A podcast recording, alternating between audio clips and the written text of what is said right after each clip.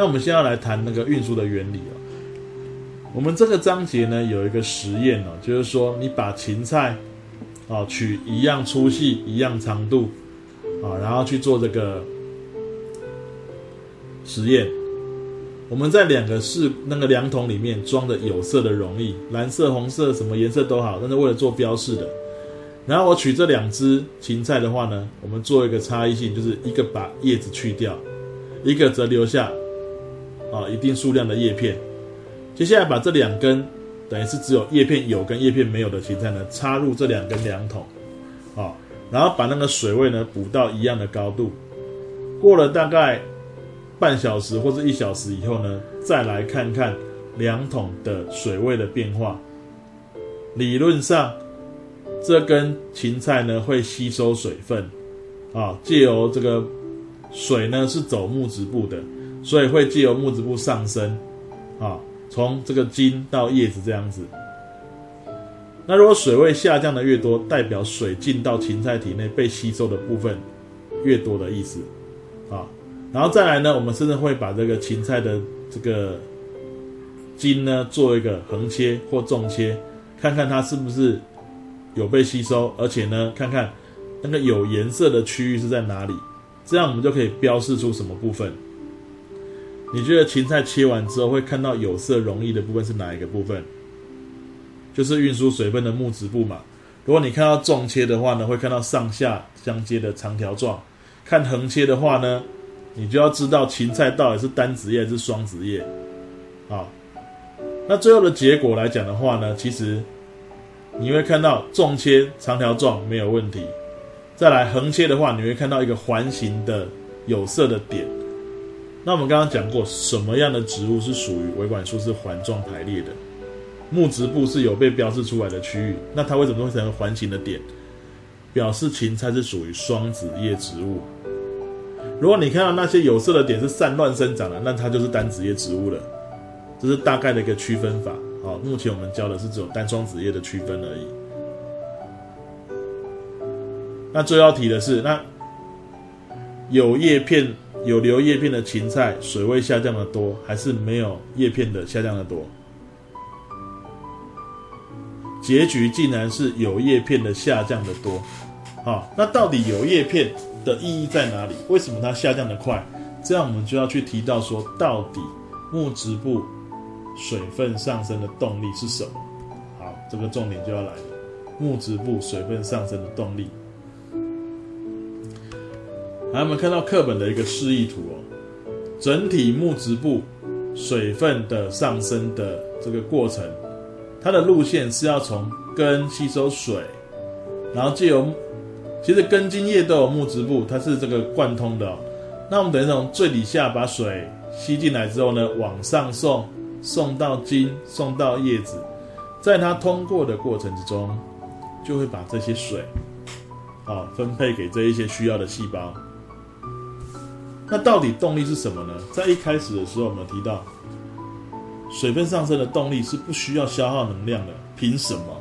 凭什么样的力量？凭什么自然力量吗？对，都是一些自然的现象、自然的力量，不需要额外消耗能量。现在就一个一个为各位介绍。首先，水从根部进来，来，我们介绍一下根部的一些特质。来，这里我们看到萝卜，有没有人种过萝卜的这个这个种子的？泡个水，用个湿棉花、湿卫生纸，放一段时间，它就长了。你会看到，当萝卜。种子发芽的时候，它的根部呢有很多白白的细毛，非常的明显啊。这个细毛叫做根毛。我们看到这个显微镜图的话呢，你会发觉根毛其实是单细胞的构造，它是由植物的根的表皮往外延伸突出的构造。当然会用萝卜，是因为它的根毛很明显啊，其他的种子不一定那么明显啊。那那个根毛凸出来之后，你还会看到细胞核是比较位在于这个根毛的末梢的，它其实是表皮细胞变形突出的部分，是个单细胞的构造。那我干嘛要往外延伸？这就有点像之前讲到说小肠绒毛的概念一样，小肠的绒毛是有很多，那个小肠的内壁不是有很多脂状的凸起吗？那是为了要增加吸收的这个接触面积嘛。一样的道理。根部要吸水，我多增加跟土壤的接触面积，是吸收的效能会更好，所以根毛可以有这样的功用。好，那水怎么进来？其实它就是用到我们之前所教过的渗透的原理。在土壤里面，水的比例高；在根部的细胞里面，水的比例少。水就会渗透进根毛，渗透进这里面的细胞，最后就渗透进里面的木质部。所以原理就是渗透作用啊，渗透作用是一个自然的力量，所以水就从根进来了。不过就刚刚所讲的，如果是渗透作用的话，如果我今天给植物浇水是浇盐水、浓盐水的话，这下子这个盐水里面水的那个比例是不是少的？这样植物根本就不会吸收。啊，所以说你要用浓度比较低的淡水这些浇水就可以了。啊，好，水进来之后呢，到茎的部分，它就是走木质部。记得，水跟矿物质是走木质部，不是走韧皮部的啊。它就往上运送，借由这一些上下相接管状的细胞呢，就这样往上爬。那小小的管状空间会有一个很特别的力量哦，这个力量叫做什么？毛细作用。你看过那个？我们拿个毛巾碰在水里面，然后有一部分毛巾漏在水面上，它是会慢慢的吸上来。水会在很细小的空隙里面，会有一个特有有个自然现象叫毛细作用，毛细现象。水分子之间呢彼此会拉扯，然后它会附着在这个管壁上，所以会有个微弱的力量让它水分子能够连续，而且能够拉在管壁上，逐渐往上爬。但那个爬的高度有限。真正在茎的部分呢，重点是在于说，那个毛细现象可以让水柱能够一连续的上去，这样子，哦，让它不会分散开来。那这里就要提的哦，有时候我们听过说，那种园艺的那个老师会教你说，哎，我们今天要剪一些植物的枝条，剪花卉的枝条的时候，千万不能在空气中这样随便剪，我们要把那要剪的部分先压进水中，在水中用剪刀把它剪开来。这样的话，你再去插这些园艺做园艺的这个盆栽的时候呢，它们将来才会继续吸水长得好。为什么呢？如果今天你在空气中直接把某个植物的茎剪断的时候，那个断面呢是会有空气跑进这个木质部里面。你想一个状况吧，你用吸管喝过饮料吧？那吸管插进水里。水里面、饮料里面，你可以吸得很开心。可是如果中间不小心吸到了一些空气进来的时候，你是要花更多力气把那些空气柱给抽掉之后，才能够再吸到下面的饮料。那我刚刚讲了，那股力量如果不强的话，你那如果你的管子里面有空气跑进去的话呢，会影响到它运输的效能。所以说呢，压在水里面剪枝条的时候呢。真的剪开的时候，那个断面是水跑进去补那个空隙，这样可以让水柱还是呈现连续的。好，这个是额外的一个介绍了。好，那在这个金的木质部里面，水就这样子连续的。那这样讲真的还是不够啊？为什么呢？水不断的渗进根部，它是往上推。那往上推的话，是就让金的木质部这个水可以往上走。那毛细现象让水能够连续，如果只靠这样两个力量的话，水顶多上升个几公尺就是极限了。那个力量顶多这样子而已。那如果是一些大树，高达十几公尺、二十几公尺，甚至还有三四十公尺的雨林的树木，那是不够的，那是到不了上面的。那怎么办？这时候我们就要谈到叶子的部分了。真正。木质部水分上升的最主要的动力在哪里？你可以想象一下，有个大力士哦，站在那个顶楼，然后一直把下面的水柱往上拔起来。真正最主要的动力有九成，主要就是靠蒸散作用的力量。什么意思呢？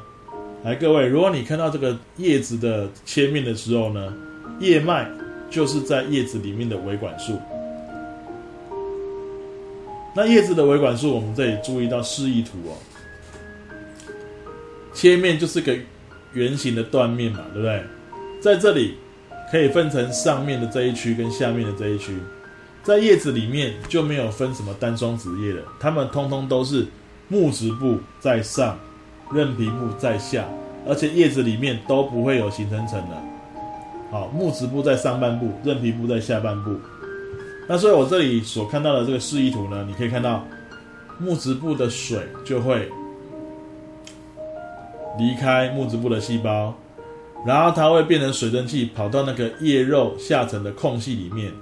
之前在讲光合作用的时候，有提过叶子的构造嘛？上层是紧密排列，像栅栏状的叶肉细胞，比较靠近下表皮的叶肉是比较松散的，有很多的空隙的，而水就会变成水蒸气呢，累积在这些空隙里面，最后等到那个出入口打开的时候，就可以顺势蒸散出去。蒸散就是水变成水蒸气，散失到植物体外，叫蒸散。你想想看，在这些空隙里面是会累积很大量、很密集的水蒸气的分子。那当然，里面浓度高，外面浓度低，水蒸气就会散出去啦，对不对？那再来，对外的孔洞是什么？它是由两个保卫细胞所围成的一个孔洞，叫做气孔。那保卫细胞在之前有提过，我们这里再做一个完整的一个观念的陈述哦。保卫细胞原则上是两两一对的啊，那。一般看到的是半月形的，也有些种类是呈现纺锤形的。那它会借由吸水跟失水的方式来控制它的细胞的体积的变化哦，形态的变化。好，看一下没有示意图哦。好，我简单介绍一下，我怎么样让保卫细胞往外撑开来，让细胞让那个气孔可以打开呢？当保卫细胞吸水膨胀的时候，因为保卫细胞那个内外侧的细胞壁的厚度不一样，所以它在吸水膨胀的时候形变不一样。讲这样有点复杂，简单来讲，吸水膨胀它会往外撑开，啊，会往外撑开啊，因为它的细胞壁的厚薄不一样，所以它弯曲的弧形内外侧不同。那气孔打开的时候，就会有几件事情发生了。来，首先之前所提到的光合作用的相关的气体，氧气跟二氧化碳。它需要吸收二氧化碳，它需要把光合作用制造出来多余的氧气排出，都是走这条路线。至于是进还是出，就看它内内外的浓度的差异啊。一般来说的话呢，在白天进行光合作用的时候，是叶子里面二氧化碳比较少，因为一直被用掉嘛，所以外面二氧化碳就会进来。那如果光合作用制造出一堆氧气，那细叶子里面氧气浓度高的话，那自然而然就会从这里跑出去，大概是这样。但是对于水分子来讲的话，水一定是蒸散的，因为水会从根进来，经过茎到叶子的时候变成水蒸气，然后从这里散失。水不会从气孔跑进来，所以气孔不是吸收水分的地方，请大家务必搞清楚。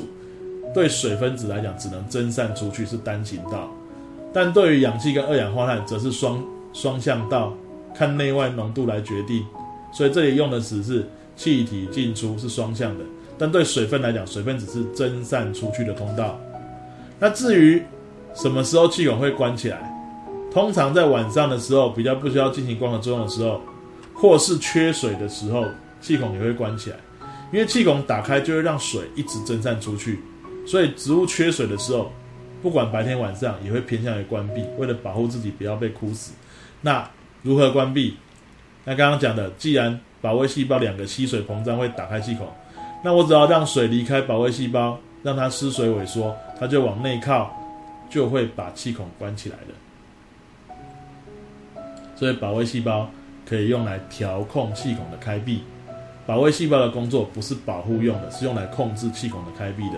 所以我一直形容，它不是门口的守卫，名字会让你这样误会，它其实只是开门关门的服务生而已。好，这个示意图再看一下，这个叶脉的上半部分是木质部，所以你看啊木质部里面的水跑出来变水蒸气，最后就从气孔出去了。那旁边还有写到二氧化碳跟氧气的进出这样子。好，最后做个收尾的整理哦。水分上升的动力，在木质部来讲的话，三股力量，最上面叶子部分就是不断的蒸散出去，会把后面下面的水柱一直拉上来。这是大概最主要的动力了，占九成以上哦。那你也会觉得很有趣的地方，原来水要不断的上升，是要靠水不断的蒸散出去。啊，所以有很多水其实都是路过植物体就又出去的了。可是不这样做的话，水根本上不了很高的这个高度哦。那当然，当水流过根茎叶的时候呢，当然会分送给旁边的细胞使用。啊，所以说水对于植物的生长非常的重要，一定要充足的水分哦。那再来，在茎里面呢，那个维管木质部维管束里面呢。主要是靠水的内聚力、附着力，也就是我们说的毛细作用。它真正重要的功能是让水能够连续，水跟水之间会牵在一起，不会中断。这样上面的大力是在拉的时候，我只要拉第一个水分子，后面就整串都被拉起来了。但如果你有空气柱让它断掉的话呢，那个那一部分的这个上升的状况呢就不会很好。最后第三个力量就是渗透作用的力量，水会不断的渗透进根部。然后它会往上推，但我说过，这个推的高度几公尺是它的上限的，这我们简称叫根部压力，根压啊，而且就是渗透的力量，蒸散、毛细作用、渗透作用，通通都是自然现象，所以不耗能，以蒸散作用为做最主要的动力哦。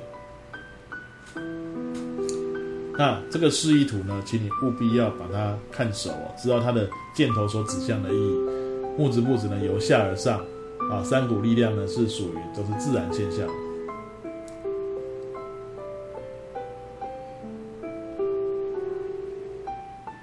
那再来有一个很有趣的事件哦，叫蜜叶作用或叫蜜叶现象。如果在一些无风、潮湿的夜晚，这个时候环境状况不太有利于这个蒸散作用的进行，可是水又会一直进来植物体内。讲到这里，可能还不太清楚我在形容什么。简单来说，水还是一直进到根部，可是它的出口蒸散作用是不顺的，因为晚上气孔会关。还有气孔打开的时候，如果外界很潮湿，其实蒸散也是不顺的。就像你在晾衣服，衣服上面的水要变成水蒸气散掉，衣服要干的时候，是外面越干燥越好。可是外面是雨天，是不是这个蒸发的效果就不好？所以，如果你看晚上气孔关，出口已经变少了，而且呢，外面又很潮湿的话，是不是就是出去不顺？然后水又一直进来，水一直进来，人一直涌进来，然后呢，出口没什么人出去，是不是塞车了？这时候怎么办？那后面就人挤人，硬是把水珠推出来，会从哪边推出来呢？你可以看到这几张照片了。有些植物呢，在这种环境之后呢，它会看到叶子边缘那个叶脉的末梢，其实那边是有小洞的，叫密水孔啊，它会被挤出一颗一颗的小水珠。你可以对应一下，这些小水珠都会在那个叶脉的末梢那边。这可不是露水哦，露水有时候会在表面上就出现的。这种被挤出来的小水滴都是在叶子边缘、叶脉的末梢，这就叫密叶现象。通常是在一些矮小的植物才会看到，在这种。高湿度无风夜晚里面会看到，因为水一直进来，根部压力可以把它从末梢挤出来，所以它不是被蒸散出来，是被硬挤出来，因为水太多了。啊，这就可以证实一件事情：根部压力其实还是有一定的力度，但是呢，仅限于矮小的草本植物，因为我刚刚说，根部压力能够挤上来的高度是有限的，这个在大树身上是看不到的，因为根压没有办法把水挤到那么高的高度。好了，以上是属于这个木质部的部分，就讲讲到这边为止哦。那最后我们就用一张投影片来介绍养分，养分是怎么运输的。韧皮部运输的是有机养分，是糖类。那光合作用合成的糖类呢，会借由韧皮部由上往下送到根或茎去储存。那之前有提过，植物储存这个养分的话呢，主要是淀粉啦，因为淀粉是大分子的糖类嘛。可是也可以转存成葡萄糖啊，对不对？对不起，转存成蛋白质或是脂质。糖类、蛋白质、脂质其实都是碳氢氧为主的化合物，它们其实是可以互相转换的。所以看它要存成什么形式，存在什么部位都好。但是它在运送过程中呢，是由这个韧皮部来运送，而且在韧皮部里面主要找到的成分是蔗糖啊。额外补充一下，是蔗糖的成分。等到送达那个部位之后，再去做转换。那当你要把这些储存部分的养分释放出来的时候，就有可能是由下往上送的，对不对？那我讲过，它可上可下运送，那它就要消耗能量来完成，因为它这个方向是要看植物的需求来做主的，所以它消耗能量来完成这个任务了啊。好，以上就是植物的这个运输方式的介绍。